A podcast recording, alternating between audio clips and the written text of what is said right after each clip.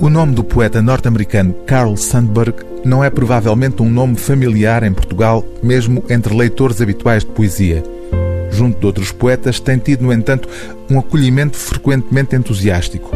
Alexandre O'Neill, Jorge de Sena, Manuel António Pina ou António Manuel Pires Cabral são apenas alguns dos admiradores da obra de Carl Sandburg.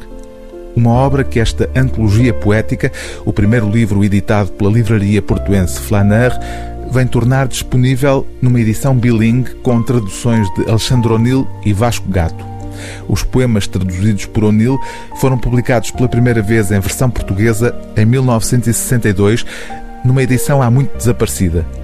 Entre eles está aquele que será, porventura, o poema mais famoso de Carl Sandburg, Chicago, que valeu ao poeta em 1914 o primeiro dos vários prémios com que viria a ser reconhecido poeta da vida comum americana e cantor de homens e mulheres desconhecidos, gente anónima, Carl Sandburg, escrevem no prefácio os responsáveis por esta edição, teve até ao fim da vida, em 1967, quatro temas constantes: o povo, a democracia, a América e o americanismo e a fé na humanidade. Uma fé que não dispensa a alegria.